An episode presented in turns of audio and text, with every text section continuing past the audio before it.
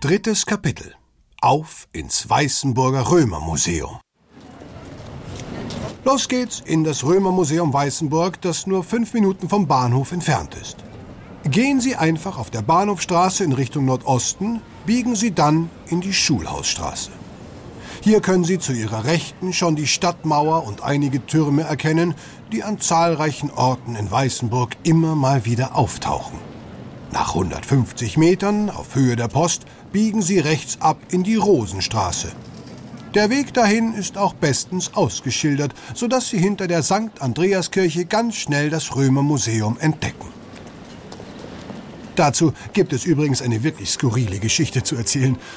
Und zwar stieß 1979 ein Hobbygärtner beim Anlegen seines Spargelfeldes auf uralte Gefäße, kunstvolle Statuetten und Werkzeuge. Bei näherer Betrachtung stellte sich der Fund als wahrer Römerschatz heraus. Die 114 Objekte, die beim Graben zum Vorschein kamen, stammen aus dem dritten Jahrhundert und wurden einst von einem römischen Plünderer versteckt, bis ihn der Hobbygärtner ausbuddelte. Sie können den Schatz gleich im Römermuseum bewundern und darüber staunen, in welchem Luxus die Römer seinerzeit schwelgten. Freuen Sie sich auf einen tollen Einblick in das spannende Leben der Römer, die im zweiten und dritten Jahrhundert an der Nordgrenze des Römischen Reichs wohnten. Planen Sie circa eine Stunde für Ihren Besuch ein und wenn Sie das nächste Mal im Garten graben, denken Sie vielleicht an diese Geschichte. Direkt im Museum befindet sich auch das Bayerische Limes Informationszentrum. Hier können Sie sich mit Karten und weiteren wertvollen Tipps eindecken. Ein echter Geheimtipp für alle, die gerne fotografieren.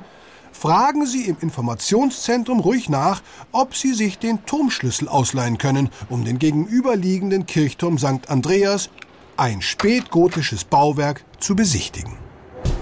Eine Wendeltreppe mit 178 Stufen führt hinauf auf den Turm mit seinen vier Glocken.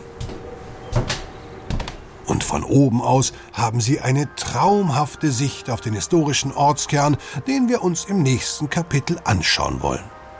Gegenüber dem Museum finden Sie nicht nur einen Museumsshop, sondern auch das schöne Museumscafé Meier, inklusive kleiner Buchhandlung, in dem Sie sich mit hausgemachten Snacks stärken können. Im nächsten Kapitel erkunden wir gemeinsam die Altstadt. Wir starten an der St. Andreaskirche, das ist direkt nebenan. Vor der Kirchentür hören wir uns gleich wieder. Packmas.